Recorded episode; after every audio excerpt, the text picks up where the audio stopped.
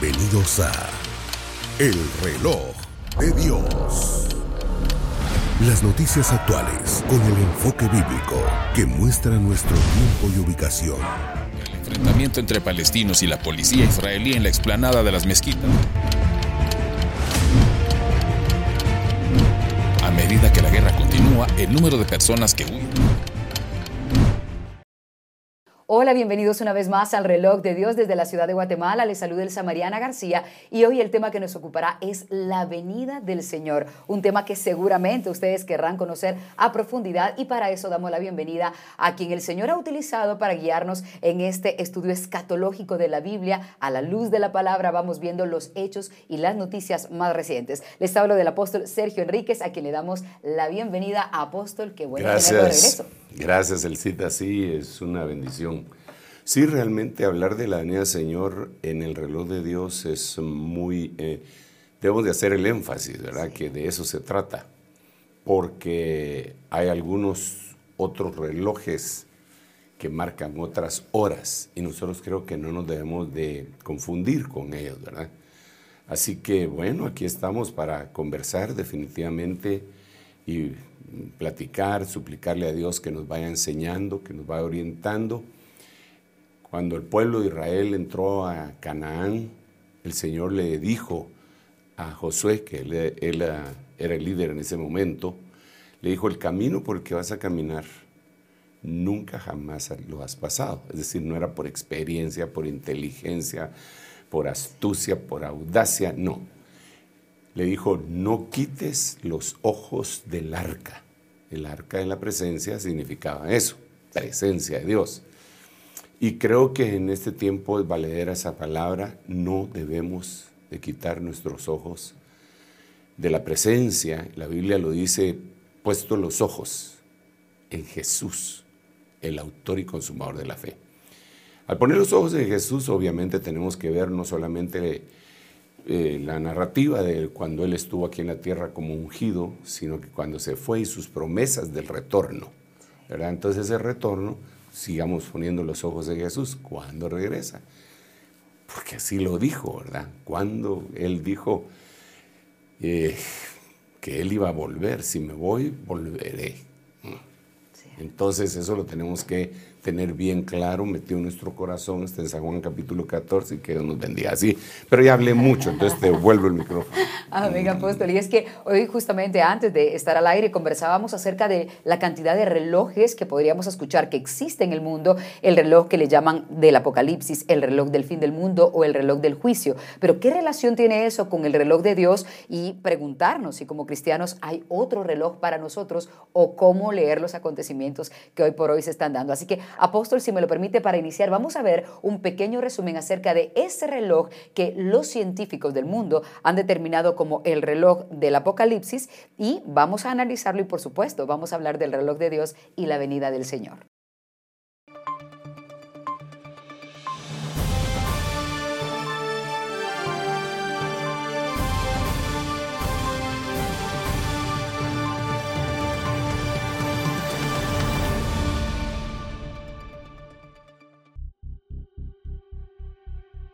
El reloj del juicio final. También llamado reloj del apocalipsis, es un reloj simbólico creado en 1947 por la Junta Directiva del Boletín de Científicos Atómicos de la Universidad de Chicago, Estados Unidos, que usa la analogía de la especie humana estando siempre a minutos de la medianoche, donde la medianoche representa la destrucción total y catastrófica de la humanidad. Originalmente la analogía representaba la amenaza de guerra nuclear global, pero desde hace algún tiempo incluye cambios climáticos y todo nuevo desarrollo en las ciencias y nanotecnología que pudiera infringir algún daño irreparable.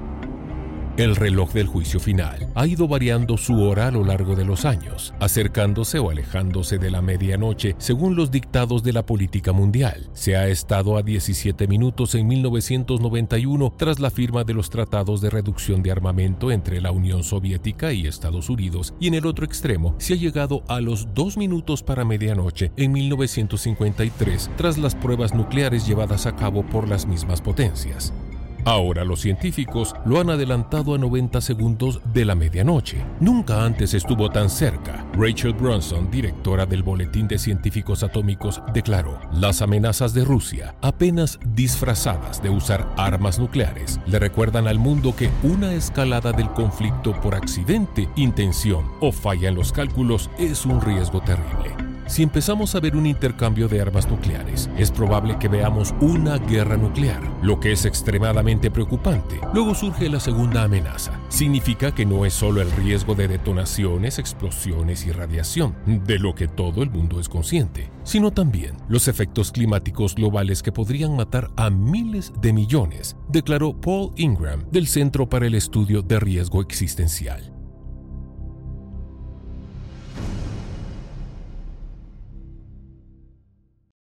Bien, allí veíamos información acerca de este reloj del mundo, reloj del apocalipsis o reloj del juicio final, como se le ha llamado en el mundo entero. Pero vamos a analizar junto al apóstol Sergio Enríquez qué es lo que esto representa y luego vamos a hablar del reloj de Dios para aprender a diferenciar estos acontecimientos. Apóstol, usted ve esto y usted lo decía hace un momento, no participaron cristianos en este análisis como lo estamos viendo, sino fueron únicamente científicos. Efectivamente, sí, gente indiscutiblemente muy intelectual, instruidos, decanos, premios Nobel.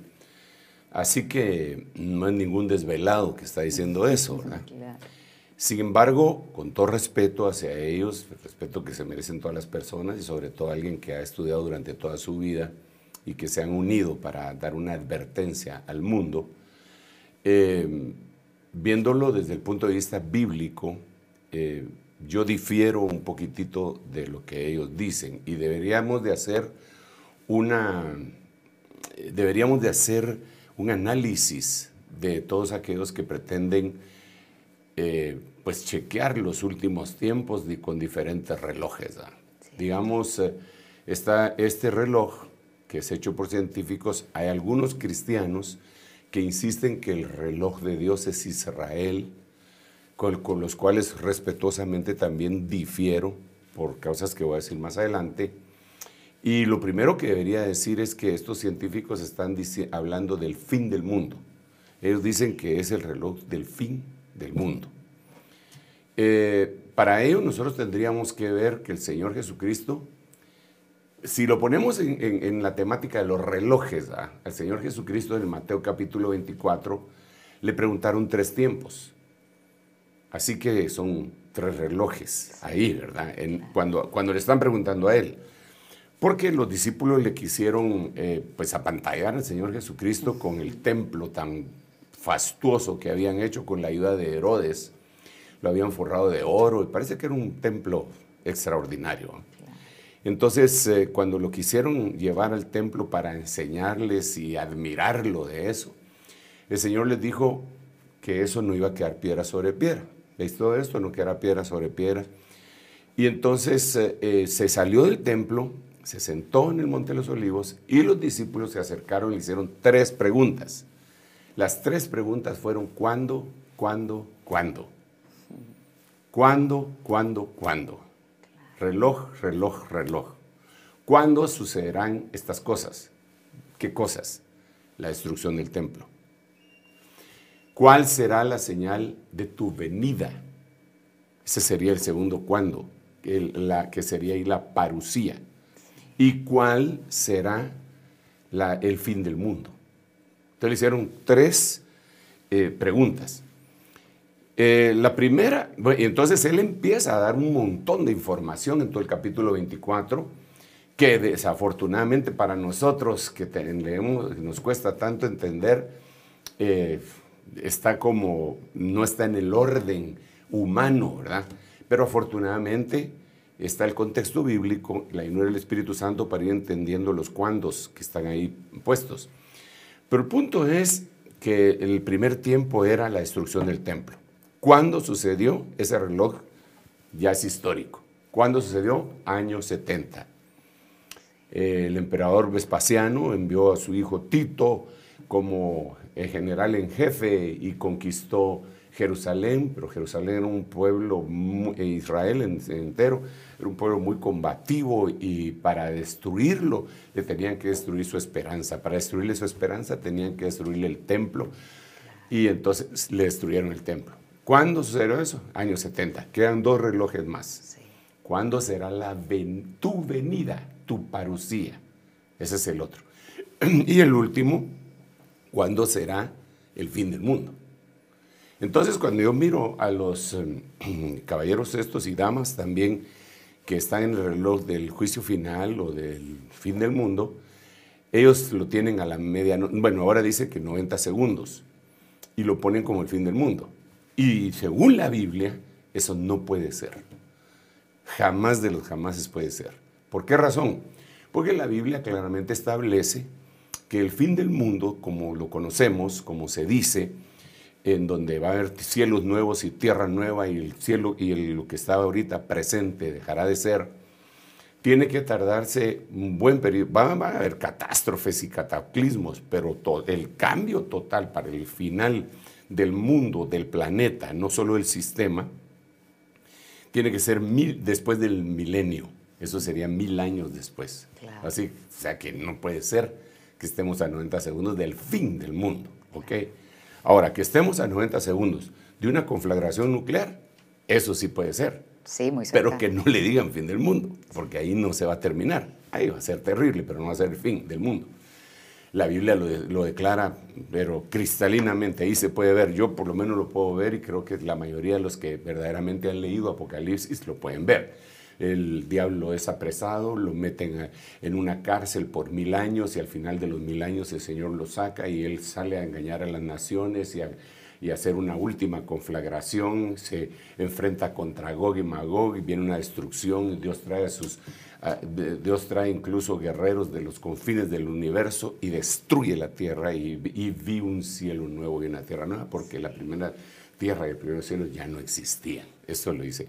Pero eso es mil años después. Claro. El asunto es que antes de esos mil años, que vendría a ser eh, el, milenio, el séptimo milenio, a partir de la creación de, y de la caída del hombre, más que de la creación, la caída del hombre, eh, existen otras cosas, como ya mencioné, porque le preguntaron, ¿cuál será la señal de tu venida?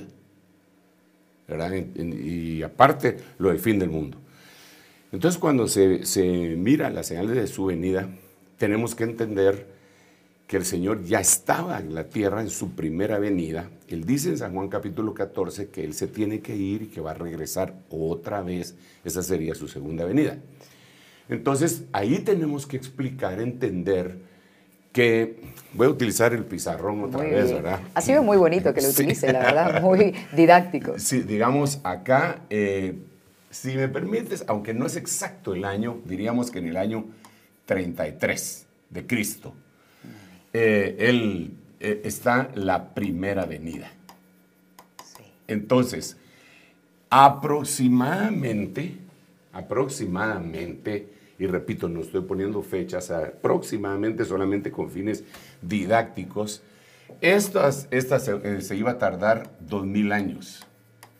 La segunda venida, eso quiere decir que tendría que ser en el 2033. Entonces, esa sería, la 2033 sería la segunda venida. Primera venida, él se manifiesta. Segunda venida está en el 2033. Pero la Biblia nos narra que eh, eh, aquí, en el 2033, él viene al finalizar la semana 70 de Daniel. Ahí se tiene que ver un contexto bíblico muy amplio, pero la mayoría de la gente que se mete en temas escatológico más o menos, más o menos lo manejamos.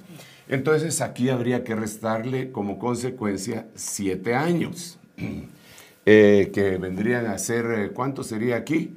26. ¿ah?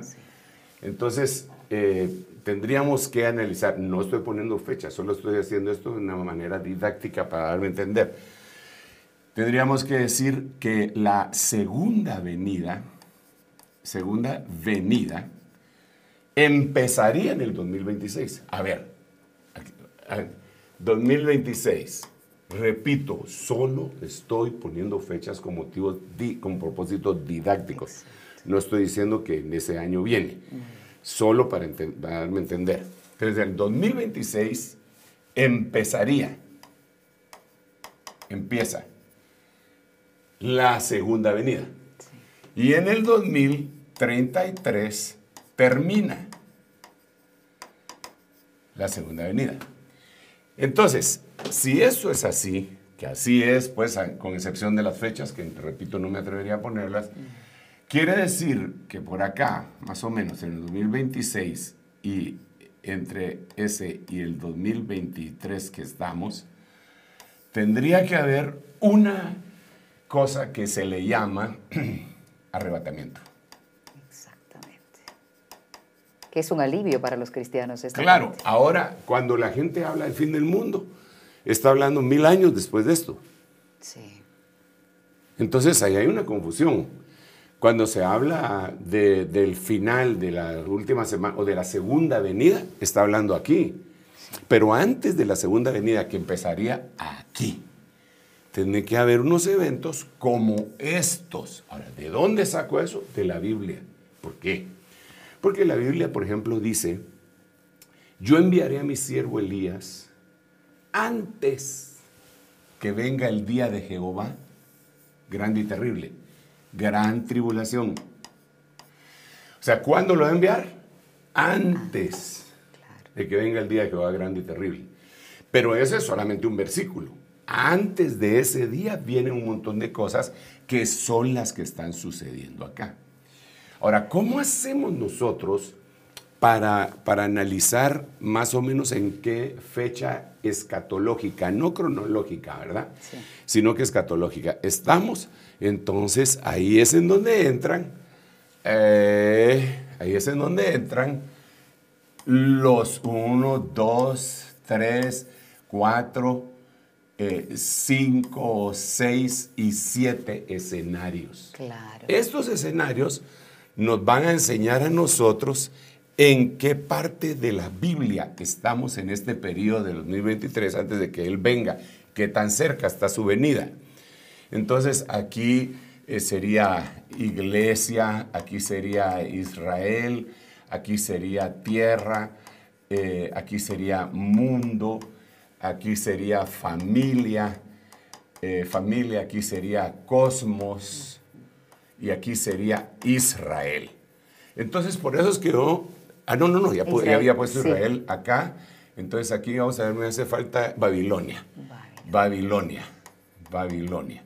Ok, entonces, por eso, eh, cuando yo no estoy de acuerdo con, respetuosamente, desde luego, porque podemos diferir sin pelearnos, ¿verdad? Sí, claro. Eh, con algunos hermanos que insisten que el reloj de Dios es Israel. Porque para mí Israel es una de las agujas del tacómetro divino. Entonces, eh, Israel es, sí, tiene unas señales tremendas y en ellos está contenido también la semana 70 de Daniel, dentro de muchas otras cosas, pero también hay que tomar en cuenta lo que está pasando en la tierra, terremotos, incendios, sequías, eh, eh, cambio climático, lo que está pasando en el mundo, la Agenda 2023, lo que está pasando en la iglesia, la, eh, polarización que hay en la iglesia que los conduce a las herejías, blasfemias y apostasías, la familia, cómo ha sido afectada por el sistema 2023 y cómo ha sido destruida el cosmos, las señales en los cielos, que hemos platicado en algunos momentos, y Babilonia, que es el que ejerce como poder sobre todos los demás.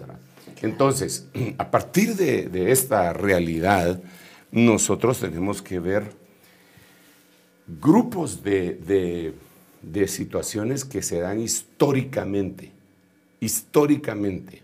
Mira pues, no cada vez que sucede un grandísimo evento en la Tierra, siempre viene acompañado de, otros eventos, ¿verdad? Eh, a ver si me voy a entender. Digamos cuando, y, tenemos un, un, esquema que hicimos al respecto de esto, que me gustaría que los hermanos lo pusieran, que es lo que yo le llamo el evento de la reforma. La reforma, Que todo, todo ese evento de la reforma, no sé si lo podemos ver, mis amados ah, hermanos, eh, eh, digamos, dejémoslo ahí, la reforma. Digamos, lo que vemos ahí es que la reforma empezó en 1517. O sea que ahí, en, el que está dentro del círculo, ese es un evento muy grande el SIDA. Sí, claro, pastor. Mira, ahí se cambió, en, eso se cambió la forma de vivir de toda la humanidad en la reforma. ¿Por qué razón? Porque la teología eh, empujó a las ideas políticas. Entonces, digamos, si tú te das cuenta, los grandes imperios, eh, todo lo que sucedió en ese momento, eh, habían dos, puntas de lazo, ¿verdad? Vemos a una Inglaterra que se separa de la Iglesia Católica por cuestiones muy personales del rey de ese momento. Vemos a Martín Lutero que se, se separa de la Iglesia Católica por cuestiones morales, éticas, y doctrinales.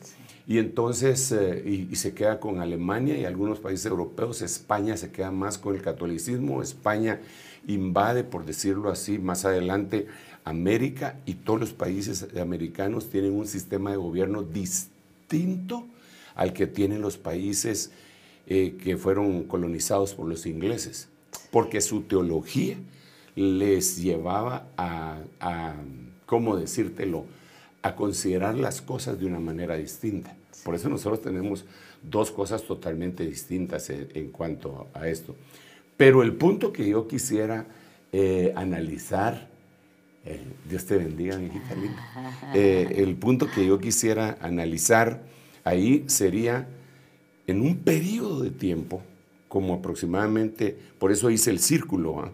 porque ahí hay que ver los años, aproximadamente de 100 años sucedieron grandes cosas.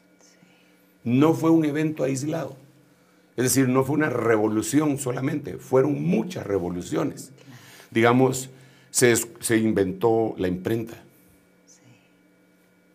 Eso, en la invención de la imprenta, fue vital para que, para que pudieran hacerse todas las demás cosas. Lo cambia todo, porque podía llegar información a todo el mundo. Absolutamente. ¿Te imaginas? Antes, para hacer una Biblia, los escribas tenían que copiarla a mano.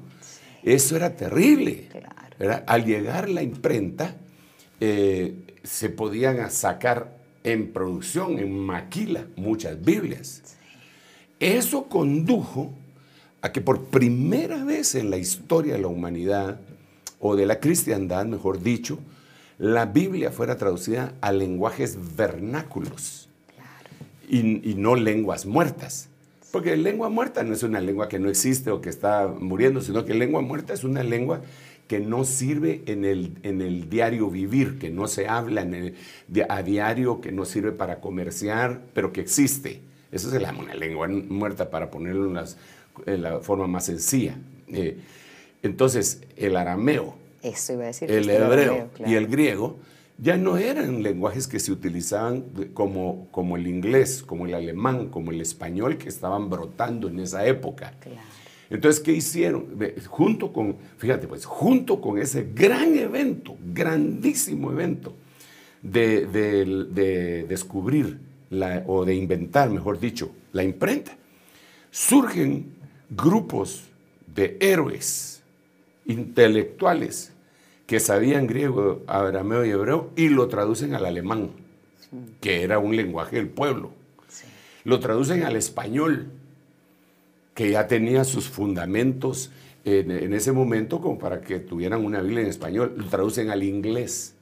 Ahora, se, ahora, entonces ya hay Biblia traducida, Biblia impresa. Expansión. Y se expande. Entonces ya todo el mundo podía tenerla. Junto con eso sucede otro evento que cambió la faz del mundo para siempre. ¿ah? Y eh, sucede el evento del descubrimiento de América, que viene a ser la conquista y la colonización de América de parte de los europeos. ¿ah? Y entonces, en 1492, empieza, pero no termina ahí, ¿verdad? Ahí siguen cientos de años 1776 que empieza la independencia de los Estados Unidos y después en los 1800 la independencia de los países conquistados por los españoles en toda América. Entonces, cambió cambio, se expandió el, mundo, pero ahora ya con el conocimiento de la imprenta, lo impreso, venían libros, el intelecto, la gente crece, ahora deja de haber el mismo grado de analfabetismo que había antes de la imprenta, ahora ya no les tenían que leer las cosas, ahora ellos mismos las leían. Cambio, cambio. Entonces, yo lo que, lo que insisto es que hay épocas señaladas en la Biblia eh, y en, la vida que, que, la humanidad da un cambio y un salto, que da un salto. Y entonces empezamos a evolucionar, no del mono al hombre, eso sería una tontería, sino que evolucionar en nuestra manera de pensar y de ver las cosas, ¿verdad? Eh, pero eso también marca la venida del Señor Jesucristo. Eso marca la venida del Señor Jesucristo. ¿Por qué? Porque el Señor dijo, fíjate qué tremendo, de ahí me baso yo. El Señor dijo, cuando, cuando dijo cómo iba a ser la venida del Hijo del Hombre, ¿te recordás que estamos en Mateo 24 que le dijeron, verdad? ¿Y cuándo será esto? ¿Y cuándo será la, señal de tu venida? ¿Y cuándo será el fin del mundo? Entonces él, él ya pone todos los, eh, los parámetros. Pero cuando habla de la venida de él, el Hijo del Hombre dice, porque como en los días de Noé, así será la venida del Hijo del Hombre. Y entonces cuando lo vemos en los contextos, dice que era lo que pasaba en los días de Noé. Entonces otra vez volvemos a ese círculo. Días de Noé. ¿Qué, les, qué, ¿Qué estaba alrededor de los días de Noé? ¿Qué pasó? Y entonces el Señor dice, ok, así como en esos días, así va a ser cuando yo venga. Pues tenemos que ver qué fue lo que pasó en los días de Noé. Y después dice, como en los días de Lot, así será la venida del Hijo del Hombre. Entonces, otro círculo más, ¿verdad? Que hay que revisar. Que hay que ir a revisar y ver qué pasó con Lot y qué estaba alrededor de Lot. Y, digamos, alrededor de Lot, entre paréntesis, fue una destrucción de Sodoma que muchos afirman que fue eh, eh, similar a una destrucción atómica. Wow. Y estamos tan cerca de eso. Exacto porque fue, fue consumida como que fuera una, como que fuera una explosión atómica. Y, ahora estamos nosotros, según el reloj de los hombres, al borde de una guerra nuclear. Entonces, como en los días de Lot, que pasó en los días de Lot, destruyeron Sodoma con una explosión nuclear. Perdón, pues yo digo nuclear porque no tengo los elementos como para comprobar que de veras fue nuclear, pero se asemeja mucho a lo que dice la Biblia cuando pasan los elementos ardiendo, lo dice Primera de Pedro. Es una fusión nuclear eh, lo, que, lo que se puede ver ahí. Eso le pasó a Sodoma. Entonces, Dios no fecha con fechas, sino que con acontecimientos. Entonces dice, miren, en otras palabras, chequen todo lo que pasó alrededor de los días de Noé. Chequen todo lo que pasó alrededor de los días de Lot. Chequen lo que pasó alrededor de los grandes eventos de la humanidad. Ok, otro de los grandes eventos, y nosotros estamos ahorita, en este momento, en un evento, hermano, impresionante, como jamás de la vida. Ya lo vamos a, poner. Es más, le voy a pedir a mis hermanos eh, del Control Room si me pueden poner el último los esquemas que les envié. Ese es el último. Ese, ese se le llama el gran reinicio. Esas son las cosas que están sucediendo en este momento que son parte de la Agenda 2023. Y se le llama la cuarta revelación, digamos, el gran reinicio tiene que ver con la cuarta revolución industrial. Tiene que ver con el fortalecimiento del desarrollo regional, definición de la recuperación económica, reestructuración de contratos sociales, habilidades y trabajos, revitalización de la cooperación global. Y, así, y de cada uno de estos están los planes. Mira, mira que, digamos, el diseño inclusivo. Esto tiene que ver con, con, lo que hemos estado viendo nosotros en el último tiempo, que eran también de los días de Lot, del sodomismo. Digamos aquí, esto viene de la reestructuración de contratos sociales, habilidades y trabajos. Eso es lo que vamos, estamos viviendo. Exactamente. Que, es terrible. Digamos aquí dice, participación ciudadana, LGTBI, inclusión. Claro. Igualdad de género. O sea, son cosas que, que el mundo ha ido haciendo mientras evoluciona. Entonces, eh, él cita, al final de cuentas, la, la respuesta que el Señor le da a los discípulos en Mateo capítulo 24 eh, es muy, muy, muy amplia. Y nosotros creo que tenemos que analizar ya no solo en cosas individuales de eh, algunas cosas que, que sucedieron aisladamente, un terremoto aislado y que la gente diga, oh, es que el Señor ya viene porque hubo ese terremoto. No, sino terremotos, hambres, revoluciones.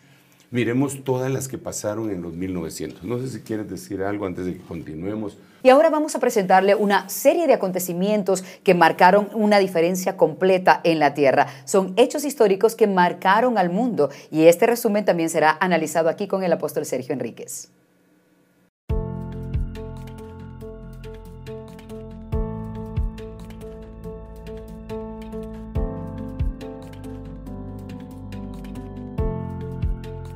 La Reforma.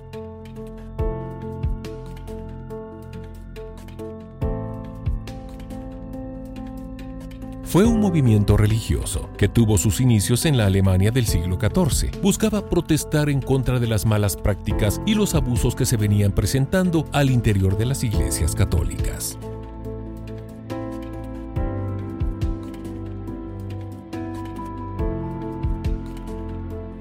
«1340. La peste negra». Se calcula que 200 millones de personas murieron. Fue la pandemia de peste bubónica más devastadora de la historia de la humanidad que afectó a Eurasia en el siglo XIV. La bacteria causante rondaba los hogares durante un periodo entre 16 y 23 días antes de que se manifestaran los primeros síntomas de la enfermedad. 1450, la invención de la imprenta. Significó un cambio a nivel histórico, cultural e intelectual, una evolución de la mentalidad estancada en la Edad Media y un paso hacia la Edad Moderna y el Renacimiento. El primer libro que se imprimió con tipos móviles en Occidente fue El Misal de Constanza, entre los años 1449 y 1450, aunque su obra maestra fue la Biblia de las 42 líneas, llamada también la Biblia de Gutenberg. 1453, fin de la Edad Media.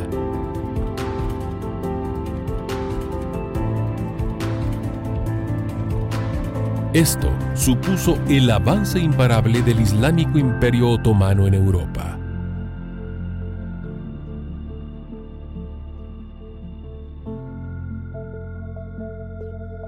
Expulsión de los judíos de España, 1492. El edicto español de 1492 estableció que los judíos tenían un plazo de cuatro meses para abandonar el país o convertirse al cristianismo. Según datos estimados, los judíos representaban el 5% de la población de sus reinos con cerca de 200.000 personas. Historiadores españoles como Antonio Domingo Ortiz, Valdeón o Luis Suárez dan como probable cifra de 100.000 expulsados. Con la expulsión se creía que la mayoría de los judíos aceptarían el bautismo, pero esto no sucedió.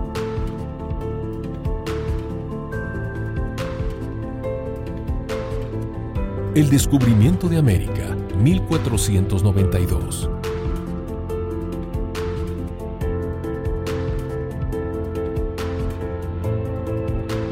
El descubrimiento de América marcó la historia y la geografía mundial al inscribir un nuevo continente entre los existentes en el mundo conocido. Colón y su gente desembarcaron en América por primera vez el viernes 12 de octubre de 1492. Se manifestó entonces la superioridad tecnológica de Europa sobre América. La presencia de recursos minerales valiosos para los europeos fue parte del botín llevado hasta Europa. Comenzó así la conquista feroz que desembocó en un genocidio del que no se tiene cifras exactas.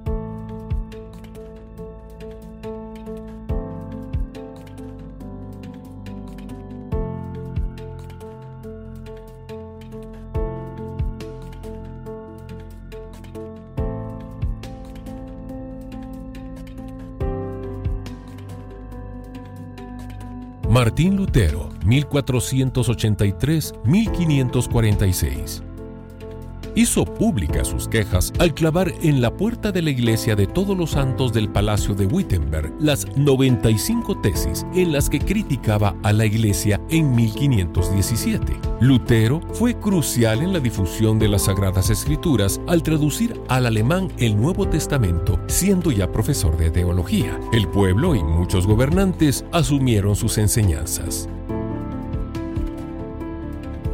Juan Calvino 1509-1564. Fue un reformador francés, pastor y teólogo, considerado entre los más grandes reformadores protestantes junto con Martín Lutero. Calvino afirmaba que Dios era quien daba significado a la vida del ser humano, ya que nadie proviene de la nada, y con ello, al reconocer a Dios como el origen de nuestro ser, encontramos el propósito verdadero de la vida siendo algunos de sus mensajes más significativos, trabaje en la tarea especialmente para nuestros propios franceses, porque vi que muchos estaban hambrientos y sedientos de Cristo, y sin embargo, muy pocos tenían verdadero conocimiento de Él. Aldrich Zwingli, 1484-1531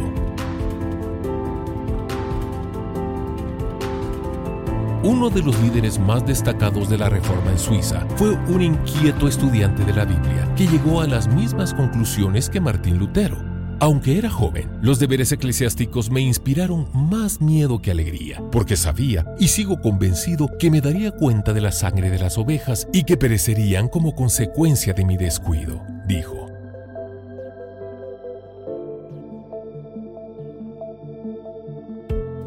John Knox, 1514-1572. Fue un predicador protestante, líder de la Reforma, escocés, considerado el fundador de la Iglesia Presbiteriana de Escocia. Tras conocer al reformista George Wishart, Knox abandonó la fe católica y se adhirió al protestantismo. Su permanente oposición a la corte, dividida entre la facción protestante y la católica, puso muchas veces en peligro su seguridad.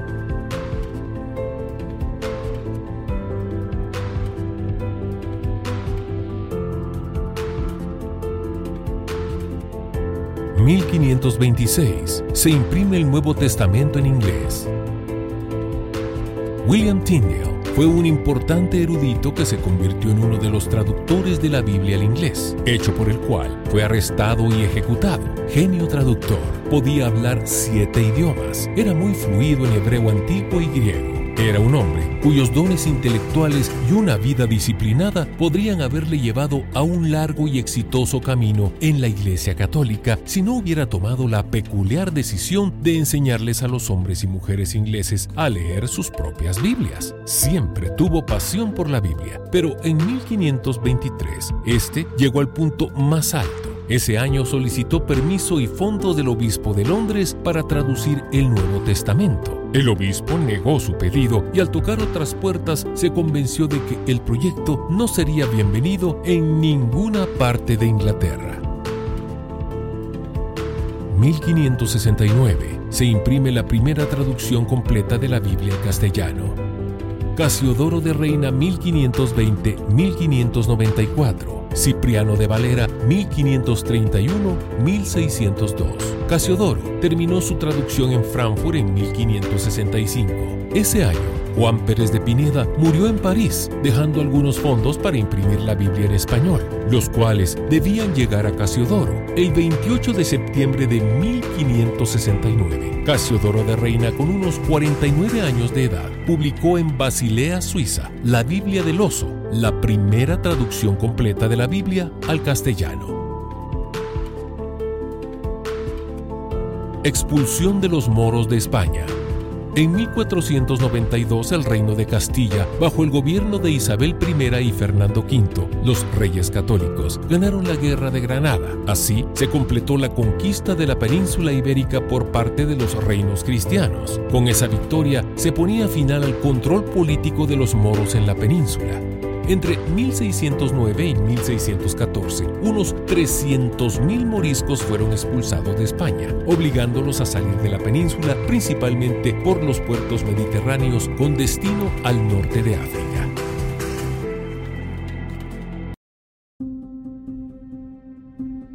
Era moderna.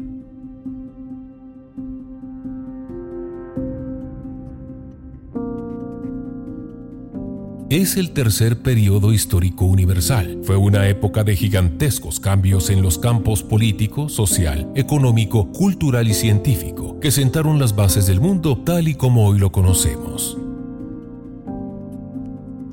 1910 Revolución Mexicana. Aproximadamente murieron 2 millones y medio de personas. Fue un conflicto armado que se inició en México el 20 de noviembre de 1910 y terminó el 5 de febrero de 1917. Los antecedentes del conflicto se remontan a la situación de este país bajo la dictadura conocida como el Porfiriato.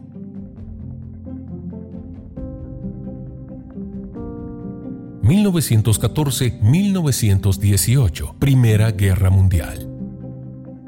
Se estima que murieron aproximadamente 31 millones de personas. La causa inmediata del estallido de la guerra fue el asesinato en Sarajevo del archiduque Francisco Fernando, heredero de la corona austrohúngara. Alemania perdió la Primera Guerra Mundial y en el Tratado de Versalles de 1919, las potencias vencedoras, Estados Unidos, Gran Bretaña, Francia y los otros estados aliados, impusieron a la derrotada Alemania disposiciones punitivas para su territorio, milicia y economía.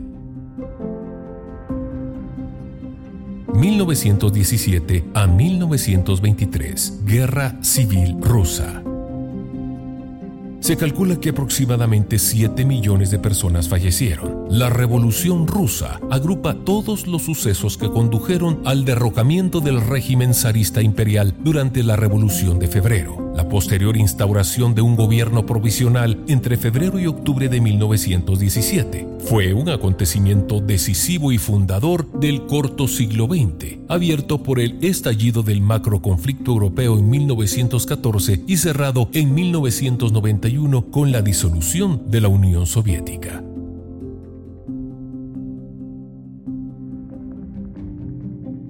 ...1918... Gripe española.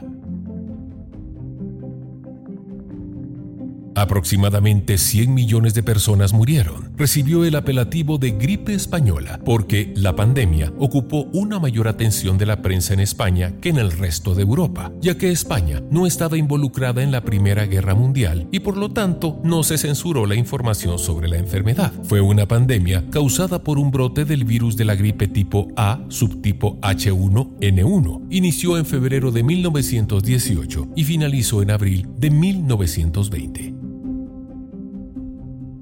Guerra Civil China, 1927-1949.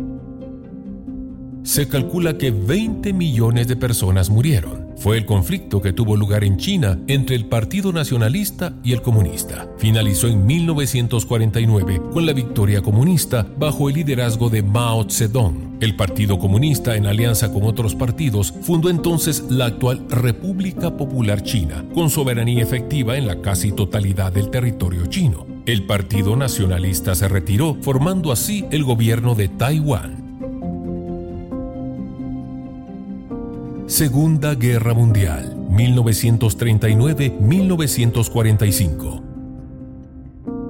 Cerca de 50 millones de personas murieron durante la guerra. Se calcula que 6 millones eran judíos. Fue la mayor contienda bélica de la historia, con más de 100 millones de militares movilizados y un estado de guerra total en que los grandes contendientes destinaron toda su capacidad económica, militar y científica al servicio del esfuerzo bélico, borrando la distinción entre recursos civiles y militares. El comienzo del conflicto se suele situar en el 1 de septiembre de 1939 con la invasión de Alemania a Polonia y finaliza aproximadamente el 9 de agosto de 1945 con el lanzamiento de las bombas sobre Hiroshima y Nagasaki y la rendición de Japón. Fundación del Estado de Israel, 1948. La declaración tuvo lugar el 14 de mayo de 1948 en el Museo de Arte de Tel Aviv, tras haberse aprobado un año antes en la Asamblea General de las Naciones Unidas el plan de partición de Palestina en dos estados, uno árabe y otro judío, aceptado por la comunidad judía y rechazado por la comunidad árabe. La noche siguiente a la declaración, los ejércitos de cinco países árabes, Transjordania, Egipto, Siria, Líbano e Irak, cruzaron la frontera e iniciaron la invasión del antiguo mandato, dando así comienzo a la primera guerra árabe-israelí. Guerra de Corea, 1950-1953. Aproximadamente dos millones y medio de personas murieron. Fue un conflicto bélico que ocurrió en la península de Corea, donde se enfrentaron la República de Corea del Sur, apoyada por las Fuerzas Armadas de varios países comandados por Estados Unidos, y Corea del Norte, apoyada por la República Popular de China y la Unión Soviética. Resultado, ambos bandos se adjudicaron la victoria y se declaró un empate militar. Guerra de Vietnam, 1955-1975. La Guerra de Vietnam fue un conflicto bélico para impedir la reunificación de Vietnam bajo un gobierno comunista. Esta guerra enfrentó al gobierno comunista de Vietnam del Norte y sus aliados China y la Unión Soviética, conocidos como el Vietcong, contra el gobierno de Vietnam del Sur y su principal aliado Estados Unidos y otras naciones aliadas. Se calcula que murieron aproximadamente 4.7 millones de personas. Fue una de las guerras más importantes del periodo llamado Guerra Fría, siendo la contienda más larga de Estados Unidos hasta la guerra de Afganistán. Guerra China-India, 1962. Algunas causas fueron los incidentes violentos en la frontera después de la rebelión tibetana de 1959, cuando India dio asilo al Dalai Lama e inició una política dirigida a reforzar su posición en la frontera con puestos militares al norte de la línea de McMahon. Esta guerra sigue causando víctimas. El último enfrentamiento comenzó en diciembre del 2022.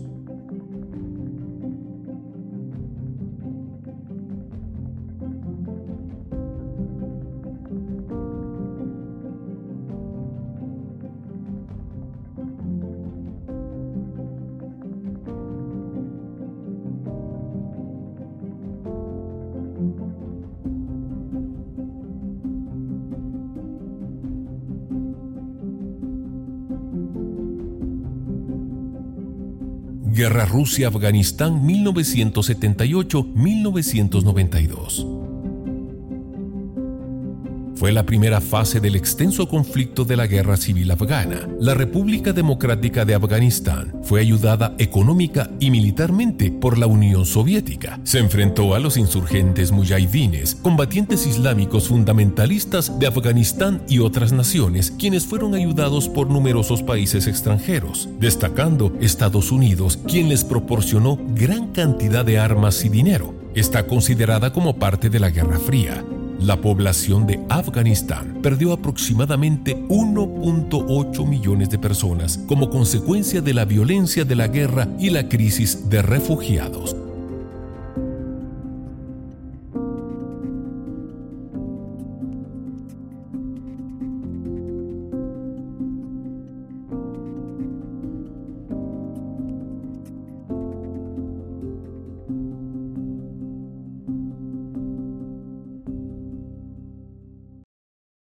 Son algunos de los eventos más destacados que cambiaron al mundo y de eso hablábamos, apóstol, antes de presentar este resumen y es que han sucedido cosas que hicieron que el mundo funcionara diferente. Pero antes de darle la palabra quisiera preguntarle, la indiferencia del ser humano en la actualidad a todos estos hechos, a todos estos acontecimientos, son también una señal del final de los tiempos.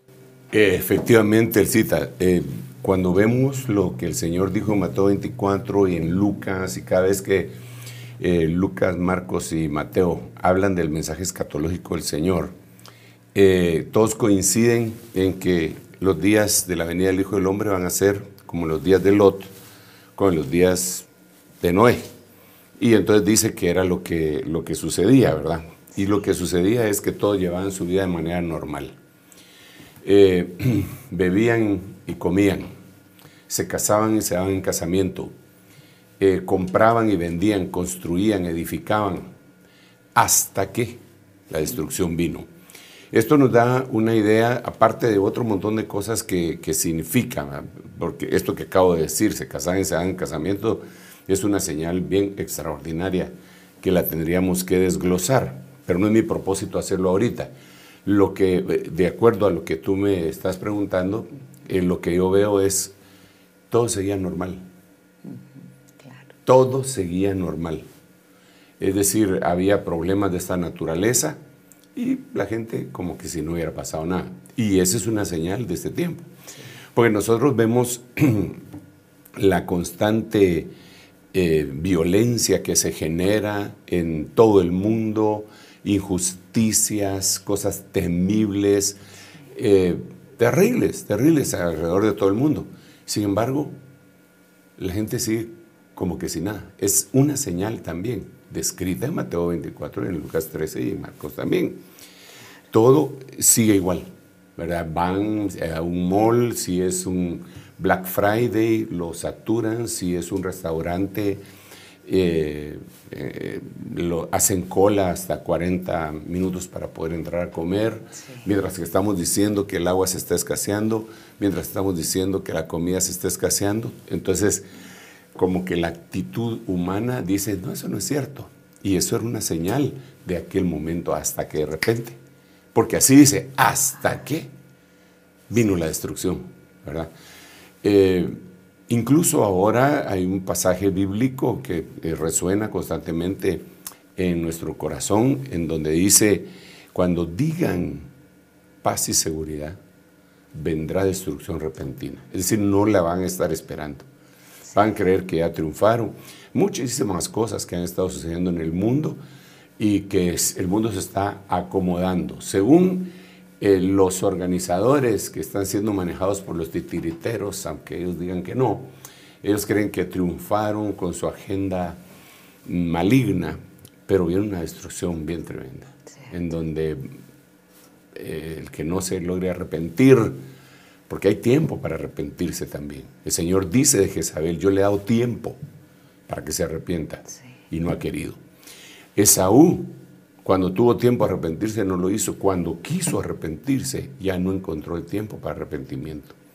Entonces yo creo que este es el tiempo del arrepentimiento. Es el tiempo en que nosotros deberíamos de abrir nuestros ojos y decir, ayuda. Sí. Amén.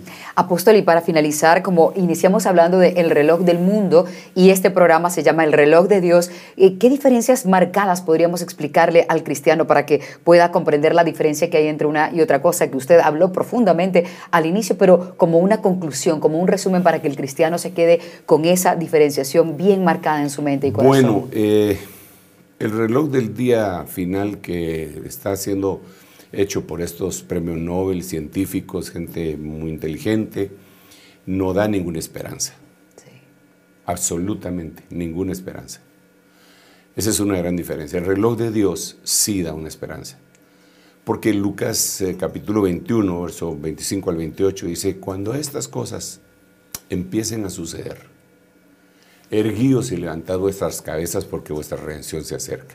Eso no lo pueden hacer los científicos, ellos solo marcan como un psicólogo que le describe y le descubre a alguien una enfermedad, qué sé yo, bipolar, pues no puede hacer nada por él, más que darle unas pastillas y de todos modos, pero el Señor sí puede liberar a esa persona. Como alguien que descubre que es alcohólico y puede meterse en una batalla en contra del alcohol y decir que nunca deja de ser alcohólico, pero si llegara al Señor Jesucristo, el Señor le quita ese pecado y esa enfermedad. Eh, entonces, la gran diferencia que yo veo es que el reloj de Dios eh, le da esperanza al mundo. Es como la sangre de Abel y la sangre del Señor Jesucristo. La Biblia dice en el libro de Hebreos que cuando nosotros nos acercamos a Sión, la celestial, nos acercamos a la sangre que habla mejor que la de Abel, porque la sangre que habla de Abel exige venganza pero la sangre de Jesús exige perdón, misericordia, clama por piedad para la humanidad. Eh, cuando yo hago un análisis eh, eh, superficial, porque francamente para investigar todas estas cosas se necesitaría dedicarse solamente a eso, tener un posgrado, no en historia, sino que en eventos de la Primera Guerra Mundial, por qué el asesinato del archiduque vino a dar una conflagración en donde murieron millones de personas. Este, pero cuando yo hago un análisis superficial de todo esto, digo, eh, definitivamente esa es otra señal de los días de Noé. Porque cuando los días de Noé nosotros queremos analizar, tenemos que ir a Génesis capítulo 6.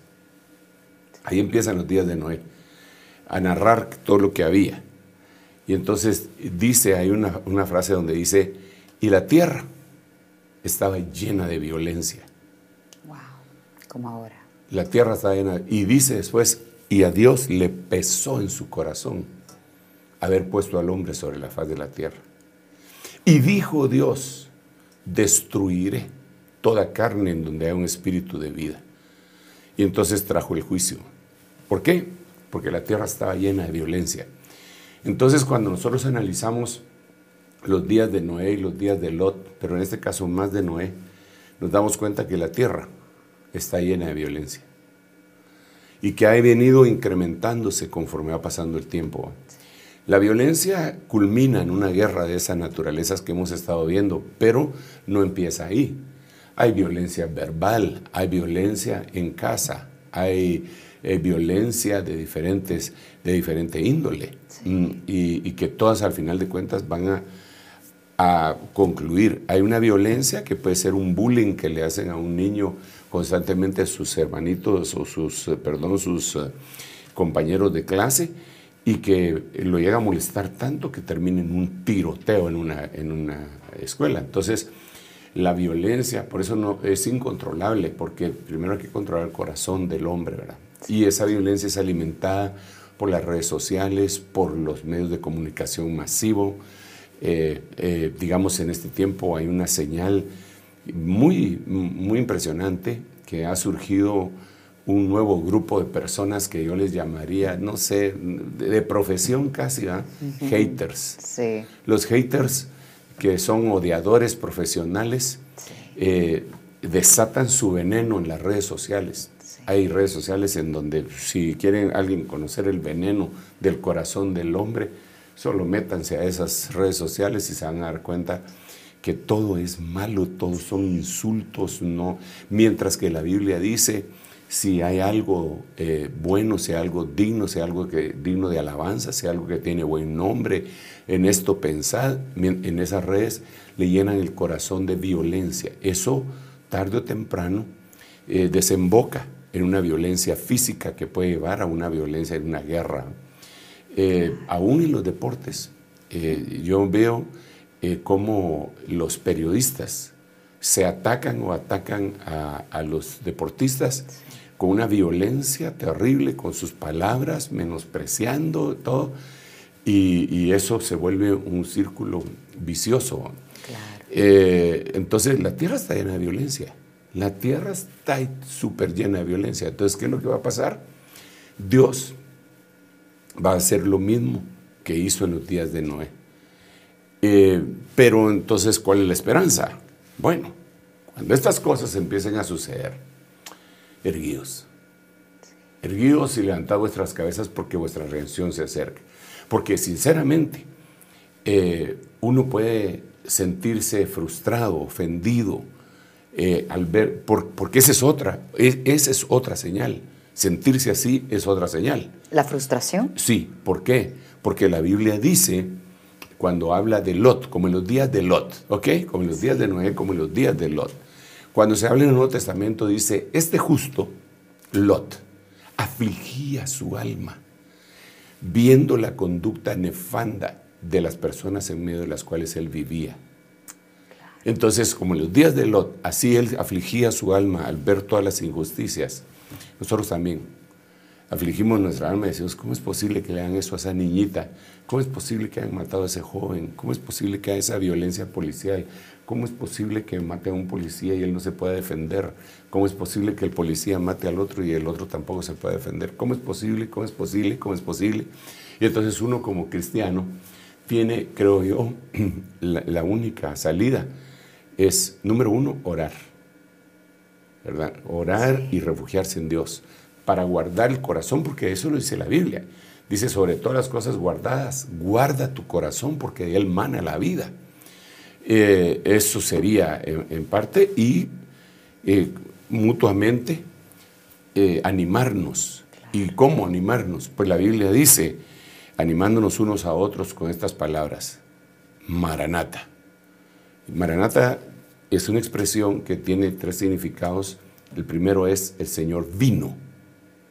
El otro es el Señor está aquí. Y el otro es el Señor viene. Vino, está aquí y viene. Entonces con eso nos podemos eh, animar, consolar, decir, pero el Señor ya viene, el Señor nos va a ayudar, el Señor, Él es mi refugio. Torre fuerte es el nombre del Señor, a Él correrá el justo y levantado será meternos en las grietas de la roca y no ser participantes de, la maldad, de la malicia y no dejarnos contaminar por todas las cosas que el mundo eh, hace en cuanto a eso. La violencia. La tierra estaba llena de violencia. Yo te quiero decir, para ir finalizando, perdón, cita que me dirija de una vez aquí a los hermanos y pues oyentes, te quiero decir que la única esperanza está en Jesucristo. No hay otra. No hay otra. No hay esperanza en el hombre, en el humano, en la sabiduría humana, en las virtudes humanas. No, no hay. No hay esperanza. Solamente en el Señor Jesucristo hay esperanza. No hay, no hay esperanza en, con todo respeto, en los políticos. No hay esperanza en que tal vez puedan paliar alguna crisis pero la única esperanza y el único que nunca te va a decepcionar es el Señor Jesucristo, Dios Padre, Dios Hijo y Dios Espíritu Santo. Por lo tanto, yo te invito a que a diario, aunque ya seas cristiano, abras tu corazón al Señor y que le digas, ven a mí, entra en mí, gobiername y permite que pueda pasar desapercibido, hazme invisible ante todas las cosas que acontecen. Que el Señor te bendiga, que el Señor te bendiga, Alcita, y a todos los oyentes. Permítanme hacer una oración en nombre de Jesús. Padre, te necesitamos, te necesitamos. Abrimos nuestro corazón para ti, Señor. Francamente, sabemos que el mundo puede ofrecer muchas cosas, alegría, paz, tranquilidad, incluso gozo que el mundo da. Pero nosotros lo que queremos es lo que tú das la bendición de Jehová, que es la que enriquece y no añade con ella tristeza. Yo estoy suplicante delante de ti juntamente con todos mis hermanos para que tú hagas una obra extraordinaria en cada uno de ellos. Te lo suplicamos, Señor. Tranquiliza los hogares, aquellos hogares que están al borde de la desesperación, Señor, aquellos hogares que están llenos de violencia, aquellos hogares cuyas palabras han pasado los límites y quizá han llegado hasta los golpes. Señor, toda esa violencia contenida, yo te ruego que tú, Señor, respetuosamente te pido que tú cumplas tu palabra cuando dijiste que enviarías a tu siervo Elías para hacer volver el corazón de los padres a los hijos y el de los hijos a los padres. Restaura los hogares, restaura las familias, danos la tranquilidad tan anhelada por medio de la unción de tu Santo Espíritu. Ayúdanos a vivir felices contigo, Señor, cumpliendo tu juramento que hiciste cuando dijiste en el libro de Jeremías, yo te juro que serás feliz el resto de tus días. Gracias Padre, gracias Hijo, gracias Espíritu Santo. Recíbelo hermano en el nombre de Jesús. Recíbelo, Elisita. Amén, lo recibo. bueno, si llegamos al final del reloj de Dios, les recuerdo entonces las dos eh, premisas para esta temporada. Orar, confiar en el Señor y la otra, mantenernos informados para que no seamos engañados ni seamos indiferentes a la información que está surgiendo. Así que les esperamos en el próximo programa. Hasta pronto. Esto fue el reloj de Dios. Un mensaje de esperanza en medio del acontecer mundial. Esta es una producción de Rema Communication Group y Ministerio Sebenecer.